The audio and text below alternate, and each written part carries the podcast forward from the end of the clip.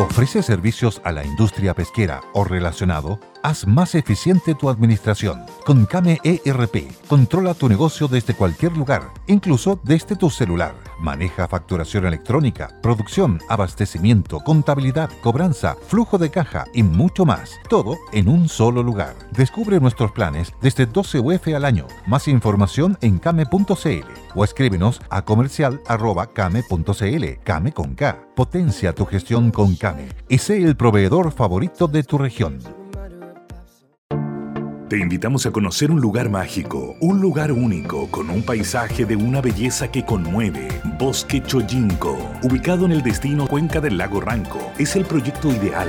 Bosquechoyinco.cl, parcelas de 5.000 metros cuadrados con rol propio en el hermoso valle del río Calcurrupe. Fundo Choyinco, kilómetro 3 de la ruta Jifén al lago Maihue, región de los ríos. Consultas y coordinación de visitas en bosquechoyinco.cl.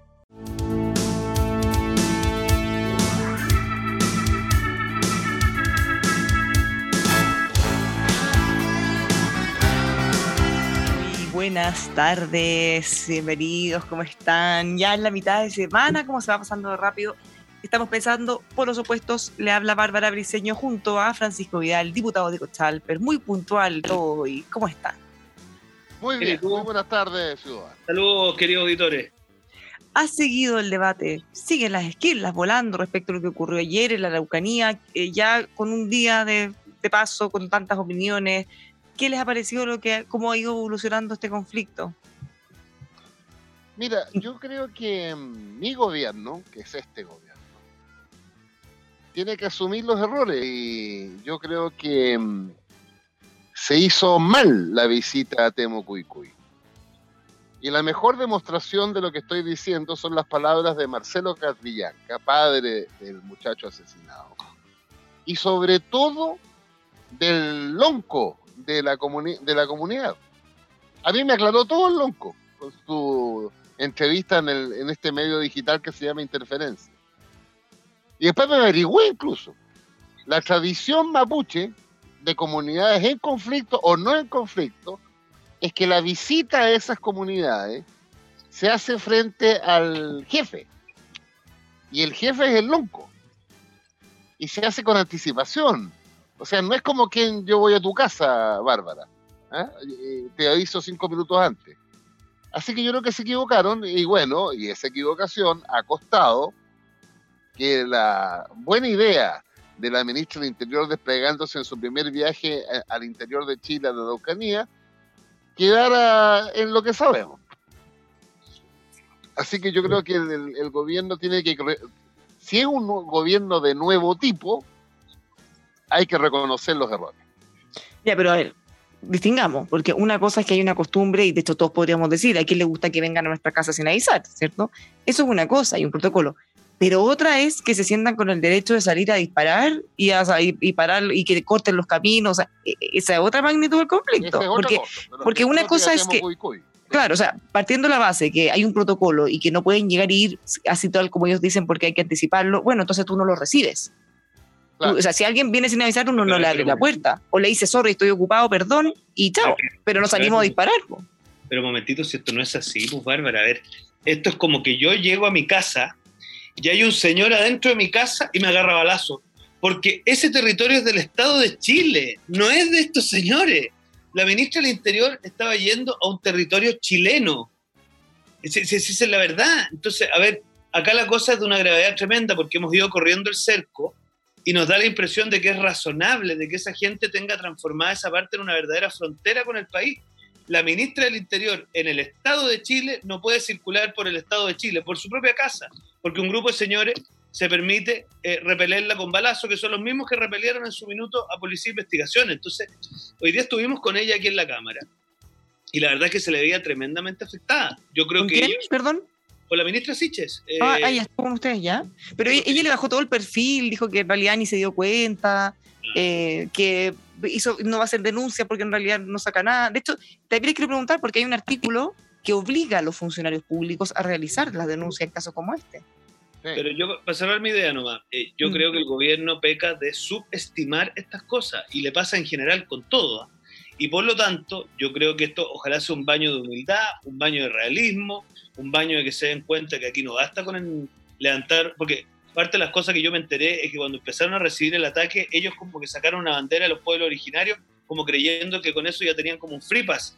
Pero, pero a ver, la cosa es mucho más compleja que los prejuicios ideológicos. Entonces, ojalá el gobierno en esta oportunidad entienda que eh, acá la cosa no es como sus académicos o sus prejuicios lo construyen, sino que es como es la realidad. En Chile tenemos un territorio tomado por gente eh, que se permite ahí tener una frontera con el país. Así lo veo yo, Barbariña, Barbarusca, Barbarbien, porque ya Mari, Mari Barbarenca. Francisco. Pero de todo este episodio, la declaración del, del jefe de Temucuicuy eh, tiene una, un- una virtud. Él dice, yo converso con el presidente de la República, siempre y cuando el tema de la conversación sea la devolución del territorio. Y dice, yo estoy dispuesto al diálogo. Pero ¿qué diálogo es ese?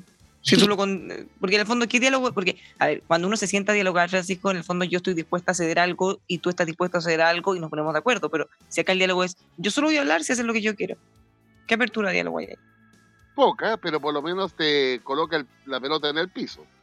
Es decir, cualquier diálogo con las comunidades en conflicto, el tema central eh, es el territorio.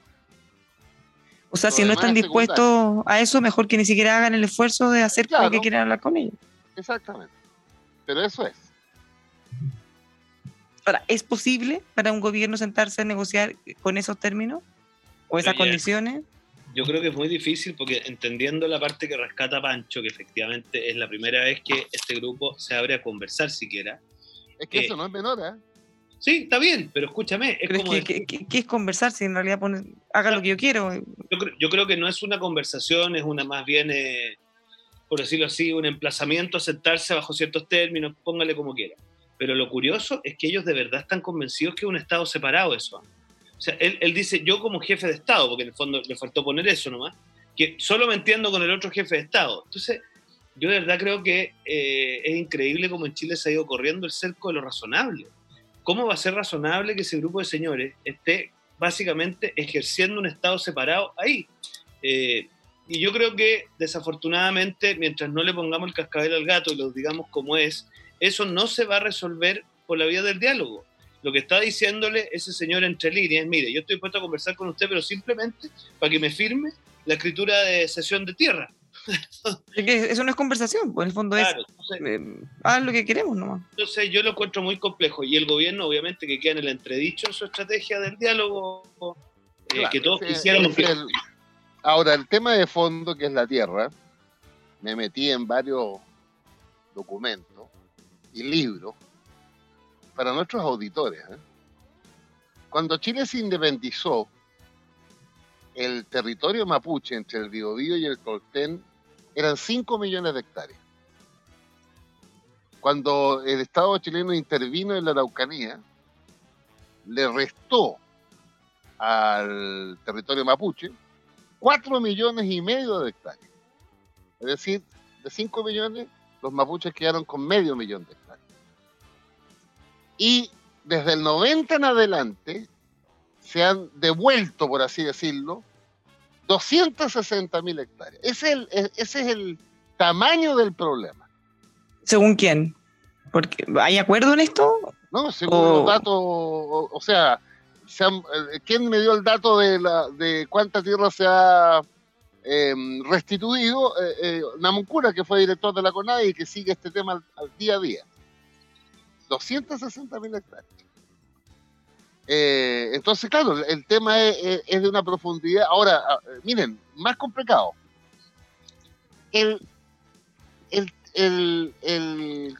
La comunidad mapuche reclama dos tipos de territorio. El territorio que se le concedió por el Estado de Chile vía Mercedes de Tierra, que es una parte, y el denominado territorio ancestral, es decir, de, los orígenes. Pero resulta que el territorio de Mercedes de Tierra A su vez, el Estado de Chile, una vez que invadió la zona, se lo entregó a los migrantes que él convocó, el Estado de Chile, a los franceses, a los suizos, a los italianos y a los alemanes. Entonces resulta que puede haber una mil hectáreas que de acuerdo a las mercedes de tierras compradas por los blancos y que el gobierno ha ido eh, devolviendo, eh, es de los mapuches. Pero la cuarta generación de inmigrantes dice, no, pues si el Estado de Chile, yo tengo el derecho europeo a también aquí. Entonces, miren el temita. Sí, pero llevándolo... sobre mil hectáreas hay dos dueños. Llevándolo al tema práctico, ya más allá de haciéndonos cargo de esa historia, pero hay familias que han vivido 100 años en y que ya son varias generaciones atrás, ahí están los bisabuelos, los abuelos, los hijos, los nietos, ¿cierto? Y ellos viven ahí y toda su vida han desarrollado su actividad y su vida. Entonces, ¿qué, se hace entonces con esto? ¿Cómo, cómo busca una solución? ¿Se les dice a ellos, bueno, tienen que irse? ¿O les vamos a compensar y pagar? ¿O, al, o a los pueblos originarios les vamos a pagar territorio en O sea, tratando de ponernos como en el lado más constructivo que se puede hacer, porque eh, unos tienen una postura y los otros tienen la otra, son irreconciliables porque es el mismo territorio.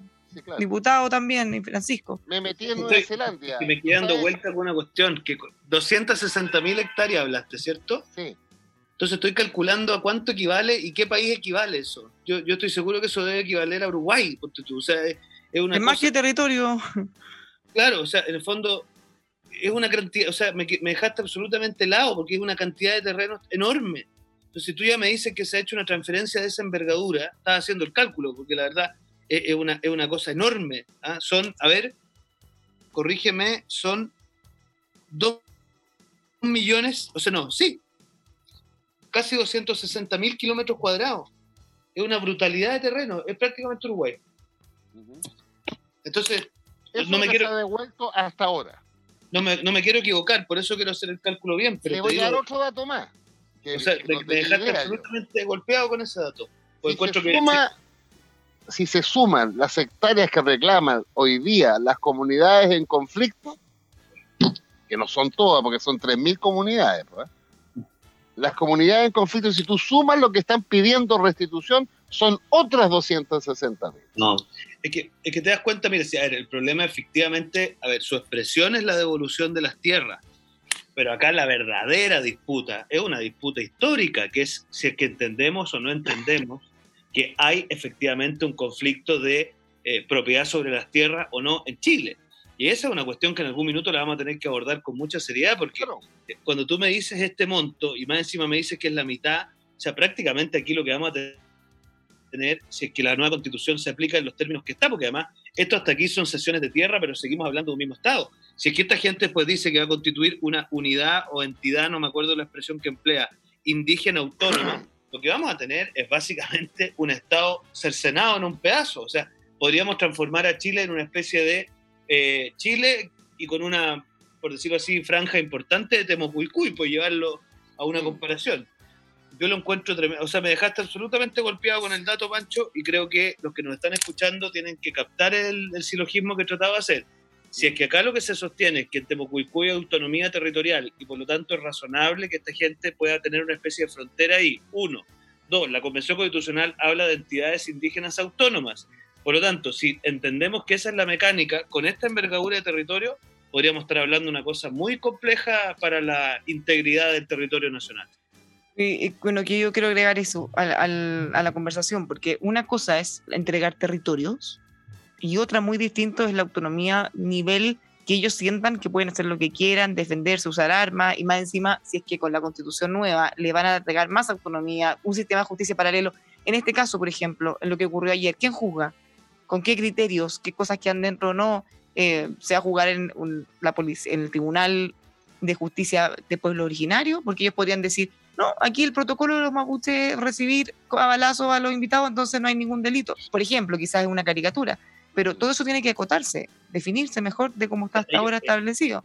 Si seguimos el silogismo de ellos, y perdón Pancho, ellos podrían estimar que un ingreso no de acuerdo al protocolo autoriza a una reacción, que pasaría exactamente lo mismo si, por decirte, ¿ah? un grupo de chilenos ingresáramos a Bolivia sin autorización, sin respetar la frontera, en fin, eso, eso obviamente que es una agresión territorial. O sea, casi al revés, que la ministra sea la culpable por haber osado a, acercarse a los territorios.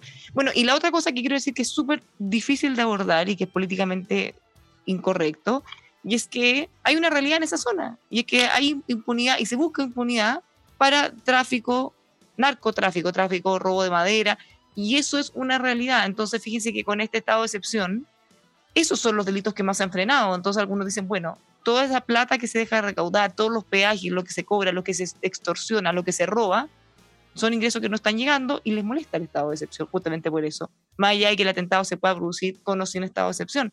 Mm. Tienen que hacerse cargo también de esos aspectos, eh, porque una zona libre de cualquier presencia del Estado va a seguir permitiendo ese tipo de delitos. Para nosotros delitos, al menos. Pero yo creo que el gobierno va a perseverar en su política de diálogo. ¿eh? Eso de firmar. Vamos a ver hasta, hasta cuándo resiste eso. De hecho, hoy día habló Héctor Yaitul, de la coordinadora Arauco Mayeco, y desahució cualquier diálogo con, este, con el nuevo gobierno. Desahució cualquier diálogo. Dijo que es más de lo mismo, que no hay ningún cambio. Más de lo mismo y solo un gobierno revolucionario, en palabras de Yaitul, podría em, resolver el problema. Ahora, en, Nueva Zelanda, con los maoríes, eh, es un conflicto que duró 100 años. 100 años. Y al final se devolvieron tierras por la vía de que el Estado neozelandés indemnizó a los dueños no maoríes o sea, en este caso tendrían que salir, los, en el ejemplo que damos antes, los colonos, quienes han estado ahí, aunque hayan vivido mucho tiempo, pero, pero dado que no tienen ese apego ancestral, entre comillas, tendrían que ellos salir. Al argumento tuyo legítimo de que yo llevo 120 años acá y me mm. invitó el Estado de Chile, el otro te dice, bueno, aquí yo llevo mil años. Y me echaron, claro. Y me, sacaron. Entonces, es bien difícil, ¿ah? Es bien difícil si tú colocas eh, los argumentos en el mismo nivel, digamos que es la, propiedad de la tierra. El mapuche te va a decir, oiga, pero si yo, que, cuatro generaciones, 200 generaciones, pues. Y el, inmigrante dice, no, pues yo, a mí, a mí me regalaron esta tierra. Me dijeron, venga a trabajar. Eh, yo no sé si el bisabuelo Luxinger o el tatarabuelo llegó así, pues. No, es tremendo, de, de difícil, de difícil el tema es que cómo lo vamos a Es un ciclo. Fíjate que también descubrí, no es que descubrí, me informé, de que la primera devolución de tierras fue con el presidente Allende en 1971. Hay una ley indígena del presidente Allende. Y se devolvieron 100.000 hectáreas en la Araucanía, básicamente en Cautín. Eh, y después viene entonces el acuerdo no imperial del presidente Elwin con las comunidades. Ese acuerdo no imperial se pusieron a su vez de acuerdo, para hacer una ley indígena. El presidente le encargó a José Bengoa, uno de los que más sabe de esto, con el grupo, que redactara la ley indígena. La ley indígena fue al Congreso. Y la derecha dijo, yo apoyo, y de hecho apoyó la ley indígena y votó por ella, salvo dos cosas. Mira lo que es la vida. El reconocimiento constitucional y el 169 de la OIT, 1992. Después siguió avanzando el tiempo, el presidente Lago hizo la comisión del nuevo trato, puso a cargo a José Elwin, que sabe mucho, hijo del presidente, y el año 2008 el Parlamento aprobó el 169, pero no el reconocimiento constitucional. Y hoy día lo que todos ahora tienen acuerdo en que eso hay que hacer. Hoy día ya no estamos en el reconocimiento institucional, está en el Estado plurinacional. Mm. O sea, dicho de otra manera, si el año 92 o el 2008 se hubiera reconocido constitucionalmente los pueblos originarios, el debate ya no, sería Estado plurinacional. Bueno, ya así es la vida, pues ciudadano auditor. Lo mismo que, el, porque como soy obsesivo me metí. ¿Cuántos son los pueblos originarios en Chile autodenominados? Dos millones y fracciones, es el 12% de la población. ¿Cuántos son mapuches de esos dos millones? Un millón seiscientos mil. ¿Cuántos de esos viven en la Araucanía? Un poco más de doscientos mil. ¿Cuántos viven en el resto de Chile y en las ciudades principalmente? Un millón cuatrocientos mil. ¿Cuántos viven en la región metropolitana de ese millón cuatrocientos mil? Setecientos setenta mil. Bueno, pero esos datos Ahora, que tú ¿a qué le- das, ¿A qué le alguien debería decir Oh, entonces, eh, per- eh, perdón, diputado, pero con esos datos que da Francisco, al final alguno podría decir, bueno, entonces, mm, como que no, no juega o no, no pega esta combinación de lo que se está pidiendo con los que realmente están ahí en la zona, porque si uno habla del pueblo mapuche, pero tal como dices tú, la gran mayoría del pueblo mapuche está inserto en la sociedad, vive en zona urbana, viven en ciudades, tienen una vida normal como cualquiera de nosotros. Entonces, no es que se habla de la magnitud de todos los que son, pero los que están ahí en la zona de conflicto y que quieren todas estas reivindicaciones no son todos. 200 mil y un poco más. Oye, pero escúchame una cosa, el autodenominado, eh, eh, broma, no, no, por favor que no, no, pero, pero en el fondo es cuando en la CACEN les preguntaban si usted o fue para el registro de la CONADI. Yo creo- no, una mezcla. Ah, ya, ya. Bueno, pero mira, a ver, a mí me parece que lo complejo... Ese fue el padrón, pues, Diego. Sí, está claro, está claro. Oye, pero a mí, a ver, para mí lo complejo, Pancho, es lo siguiente. Para mí lo complejo es que uno de los ejes de la constitución que se está aprobando en la Convención Constitucional es el eje indígena. Yo creo que eh, si esto sigue como va, alguien legítimamente podría decir que es una constitución indigenista, es decir, una constitución que tiene una preferencia en favor de eh, lo indígena por sobre, digamos, lo, eh, lo no indígena. Mm. Y eso a mí me parece muy complejo. Me parece complejo porque yo creo que las constituciones lo que están es para, de alguna manera, sentar mantos en común, pero no para poner los énfasis en lo que separa. ¿no? Y mi impresión es que en este tema en particular, y los que votamos en contra de eh, estos escaños reservados, no porque no quisiéramos que los pueblos originarios participen, sino que porque nos parece que cuando hay escaños reservados y de alguna manera esas personas tienen como una especie de trato preferencial para estar ahí, normalmente lo que ocurre en los procesos políticos es que terminan cargándose en esa dirección. Entonces, mi impresión es que acá todavía estamos a tiempo de haciendo reconocimiento a los pueblos originarios, generando herramientas dentro del texto constitucional para efectivamente generar ese espacio, no caer en este error de lo que estamos cayendo hoy día, que es una constitución indigenista donde se produce una desigualdad entre lo indígena y lo no indígena que ya está empezando a ser, si no es ya una cosa arbitraria, caprichosa y que puede dificultar la unidad de nuestro país. Es buen punto ese porque yo creo que la constitución, hasta ahora, lo que se está, tendría como tres características.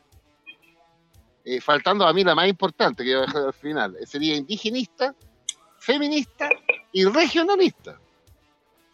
Ahí están los énfasis. Pero en sus expresiones más extremas, esos tres elementos. po. Sí, pero ahí están. Por eso te digo los Sí. énfasis. Y a mí lo que me voté por el apruebo, eh, pensando, respetando todas estas características, pero yo creo que la clave de la constitución es que genere un Estado social de derechos en Chile, que cubre a toda la población. Salud, Ahora. educación, vivienda, empleo, trabajo, pensiones. Ahora, yo creo que el común de las personas que votaron a prueba lo hicieron por tu razón.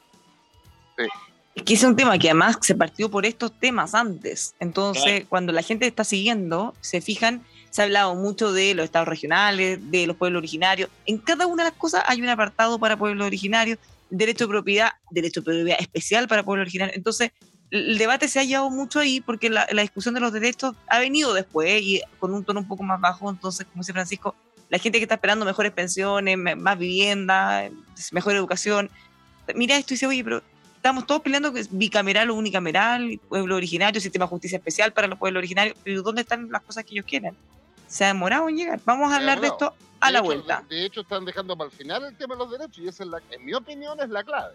O sea, el Probablemente. gran cambio de Pero eso tiene su razón, pues Pancho. Cuando el aperitivo y el almuerzo ha estado malo, al menos el postre tiene que ser bueno. pues. Entonces Sí, claro. lo que quiere- Para que lo último que se discuta sea lo más sexy. Claro, ¿sí? para que la gente se quede con un saborcillo dulce entre tanta agras. Yo creo que lo, va- lo que va a inclinar el triunfo de la prueba es precisamente lo que está hablando Diego. Obvio, obvio. Y por algo lo dejaron para el final. El problema es que aprueben pura insensateces bajo el pretexto de que hay derecho a la vivienda universal. Ah. Bueno, Vamos a la pausa. Seguimos con más polos opuestos. Este 2022 muévete con gas vehicular libre de restricción y alzas de combustible. Consulta para tu camioneta, auto particular o flota al más 569 889 99437 o visítalos en RTI LTDA, así como limitada, RTI LTDA.cl. Aplica para vehículos con máximo de 5 años de antigüedad.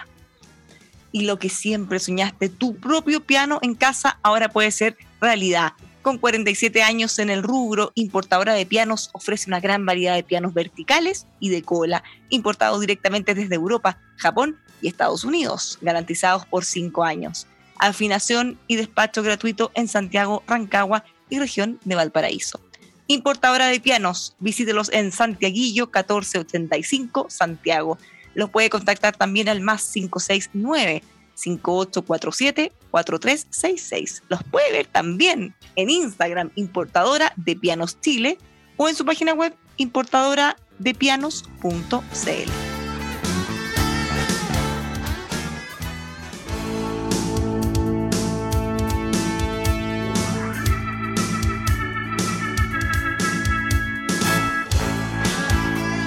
Ya estamos de vuelta, seguimos haciendo por los opuestos. Le habla Bárbara Briceño junto al diputado de Chalper y Francisco Vidal. Estaba planteándose las inquietudes respecto al orden, cómo se discuten los temas. Eh, y bueno, el plato fuerte de la convención probablemente para, a nivel de opinión pública va a ser cuando se empiecen a establecer los derechos. Y, y más encima en esa comisión, por un tema de orden, obviamente se comienza por quiénes son sujetos de derecho. Entonces, es un poco más engorroso hasta llegar finalmente a lo que está esperando la gente, que es qué pasa con salud, educación, vivienda, etcétera, Francisco, o diputado de Tal cual, que se me cayó un vaso aquí, cuidado. Anda buscando un cenicero. No, yo creo que es tal cual como lo estamos comentando nosotros. ellos son conscientes que lo que les va a dar línea de crédito ante la ciudadanía es, por eso yo siempre he sostenido que la diada constitución de Pinochet contra constitución de Nueva tiene un público, efectivamente pero lo que va a ser realmente el eje de discusión va a ser la constitución del lucro, por decirlo así, usando los conceptos de ellos, y la eh, constitución de los derechos sociales. O sea, esa va a ser, a mi gusto, el clivaje que le va a dar más apoyo a la ciudadanía, porque al final del día, eh, y con Pancho lo sabemos porque hemos estado en terreno, eh, la gente lo que quiere y tiene su esperanza puesta es que la constitución le va a resolver los dos millones de chilenos que están en lista de espera, los más de un millón de chilenos que no tienen servicios básicos, los eh, miles de chilenos que lamentablemente tienen ingresos muy por debajo de lo que necesitan para ponerse de pie con ciertos grados básicos de libertad. Entonces, eso es la esperanza. Y yo de eso tengo dos, dos sustos. Uno, que la constitución puede hacer muchas cosas, pero precisamente en esos temas normalmente lo resuelve Bárbara la ley y el ejecutivo. Y lo segundo es que ellos saben que pueden estirar el elástico mucho en ciertas cosas, porque eso les va a dar línea de crédito ante la ciudadanía. Y yo lo que mm. presiento es que si es que nuestro sector y en general la gente que está mirando esto con ciertas dosis de sensatez no es capaz de decir, mire, está bien esto, pero esto no necesariamente justifica que se eche abajo el Senado o no justifica que construyamos una especie de federalismo a la chilena. Pero hasta aquí eh, yo creo que por ahí va a ir transitando este, este camino.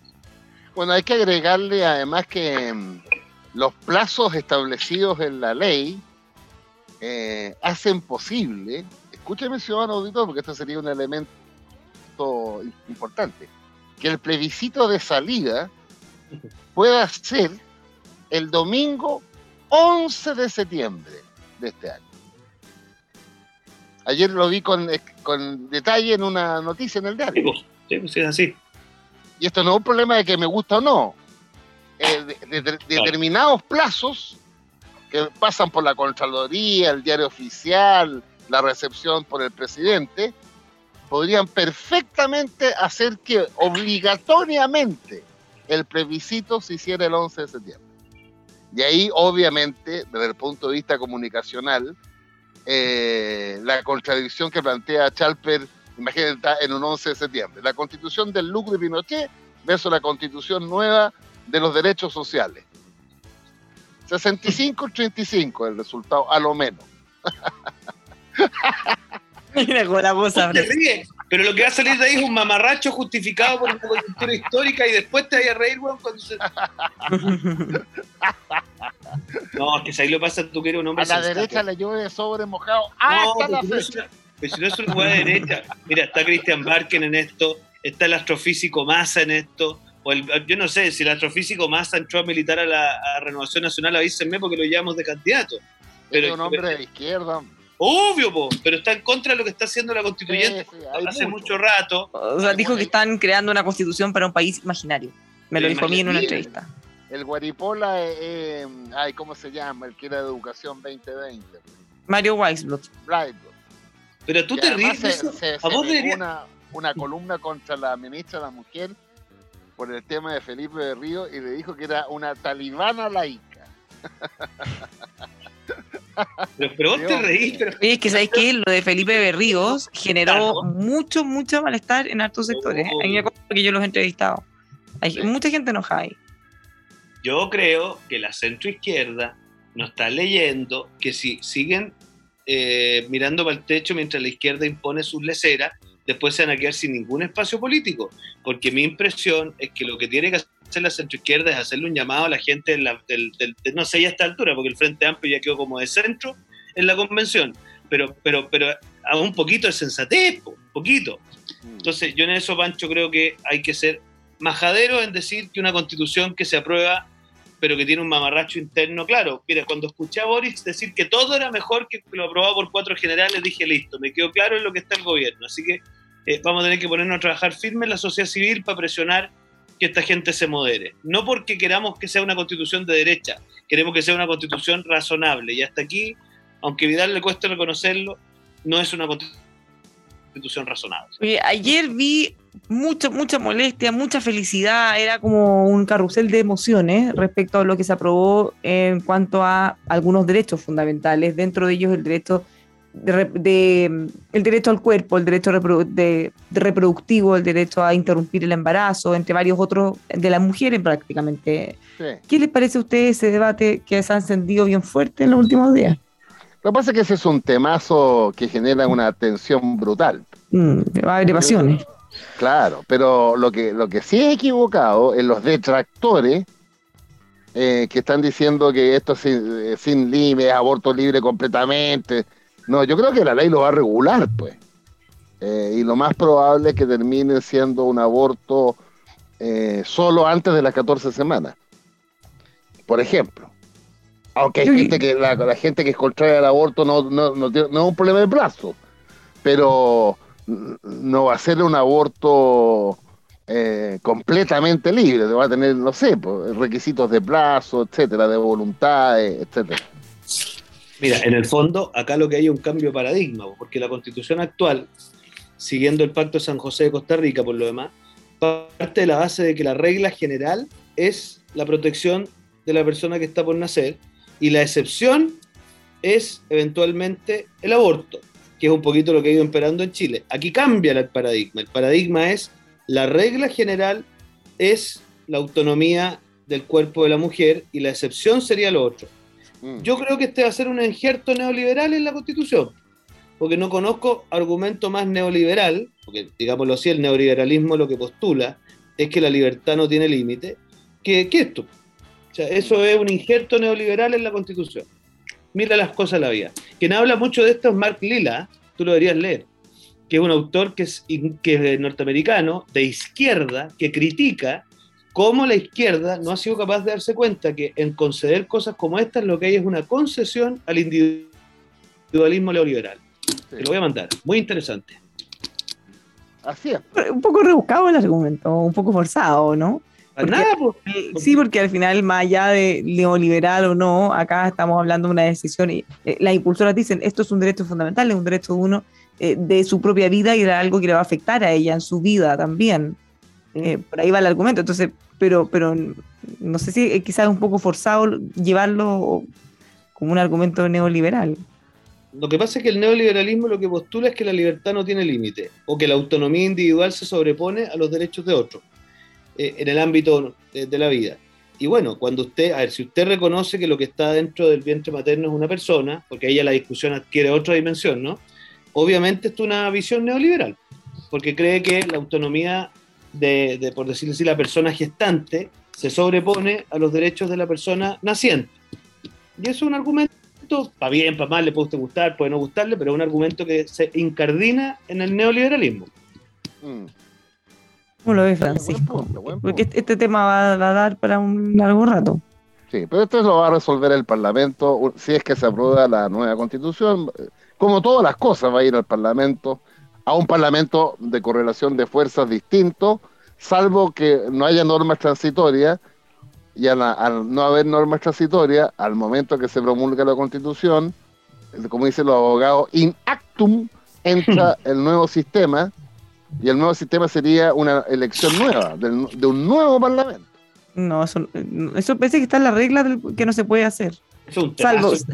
Lo que está no, diciendo Pancho es un temazo, temazo, temazo. claro, salvo que, que Está pendiente. No, pero lo que, a ver, lo que está en el marco de lo que pueden o no hacer es, no se puede cesar a la gente en sus cargos, salvo que la institución cambie demasiado, que es lo que podría pasar en el Senado, por ejemplo, si el Senado lo eliminan o algo totalmente distinto, quizá habría un espacio para que lo, lo echaran de alguna manera y crearan la otra institución. Eh, va a ser, va a ser Lo- lo que hace- ¿sabes? Lo que hace gradual el cambio es las normas transitorias. Pero si no hay normas transitorias, eh, empieza a funcionar de inmediato. Entonces, sigamos el ejemplo del Senado. Ya, no hay normas transitorias para que el Senado se termine a los ocho años de los recién electos, por decir algo. Mm. Bueno, los senadores, si no hay esa norma transitoria, cesan en sus funciones. ya no va a existir el Senado en ese, Claro. en ese caso. Claro, Entonces, la- el debate sobre las normas transitorias, que está bien escondido, es fundamental. Oye, No. tu gobierno, tu gobierno todavía no nombra a los seremia. Es que de- deben estar repartiéndose el animal, hombre. Pero ya está bueno, ya, po. Como Ya le igual. ¿Mm? Ya está. No, nosotros teníamos más armadito el animal. Ya me imagino. Oye, eh, lo que pasa es que me ha llamado la atención algunas salidas de protocolo de mi presidente Boric. ¿Como cuál Yo es? creo que, yo creo que tiene que cuidarse más, ¿Como la de España, la del rey de España? como la del rey de España. Uy, qué, qué plancha eso. Porque El- el, el hecho de que el, el- el- el equipo del rey de España le haya respondido es un poquito inédito. Estuve en una entrevista con Don Francisco, él pensó así Sí. como en confianza, de aquí no sale, y le estaban preguntando casi que qué sentiste, te olía la guata, y de repente, y de repente él dijo, no, me lata, que el rey llegó atrasado. me dio lata que se atrasó todo porque el rey llegó Y tarde. resulta que el, el equipo del rey dice, no, no, no, no llegamos atrasados, así estaba establecido en el protocolo. Oh, hicimos caso fiel al protocolo. Chu, Exacto. qué no, yo de verdad, yo de verdad creo que hay que, mira quién habla, ¿va? pero hay que, hay que contenerse un poquito más. O sea, esto Claro. escaló y salió en los medios españoles, ¿no? No es que pasó, no, Exactamente. no pasó. ¿Le estáis tirando las patillas al presidente de Chile por la radio, Vidal? Es mi presidente y quiero que le vaya bien, entonces si comete errores tiene que enmendarlo. Tirarle las patillas. Bien. Se tenía que decir y se dijo, ya, nos vamos. Hasta mañana. Nos vemos mañana, ciudadanos. La lucha continúa. ¿Qué sorpresa nos deparará el destino para esta mañana? Lo vamos a ver. Capaz, capaz que nueva cosa nos traiga este gobierno. La vida, el gobierno, Ucrania, Rusia, quién sé yo, si hay tantos flancos abiertos. Ya, un abrazo, hasta mañana. Texpro, líderes en tratamientos de agua, presentes en la industria nacional desde el agro hasta la minería, con un tremendo equipo de profesionales y tecnología necesaria para tu proceso, generando alianzas a largo plazo. Texpro, más que un producto, una solución. Búscalos en texpro.cl o llamando al 22 384 9000. Los dentistas de OPH están comprometidos con usted recuperando su sonrisa en una sola sesión. Si su dentista quedó en el pasado, cámbiese a OPH. En OPH la excelencia no cuesta más. Agende su hora en ophndental.cl. En OPH los profesionales hacen la diferencia. Para sus instalaciones y montajes eléctricos en Santiago y regiones, prefiera la experiencia y seguridad que solo Besuro les puede brindar. Implementan la mejor solución a sus requerimientos de alumbrado y fuerza, canalización para corrientes débiles y telecomunicaciones. En Besuro son especialistas en mantenciones correctivas y preventivas para sus instalaciones eléctricas. Conózcalos en besuro.cl o también les puede escribir a ventas arroba besuro.cl. Cuatro Coigües, la marca del ajo negro chilote, es un alimento espectacular. Lo puedes consumir con todo, ensaladas, carnes, sándwich, pizza. Nosotros lo hemos probado y por eso les digo que además es libre de gluten y es vegano. Tiene muchos otros nutrientes que te harán sentir muy bien, muy bien a tu salud. Desde Castro, el corazón de la isla de Chiloé, a todo Chile. cuatrocoigües.cl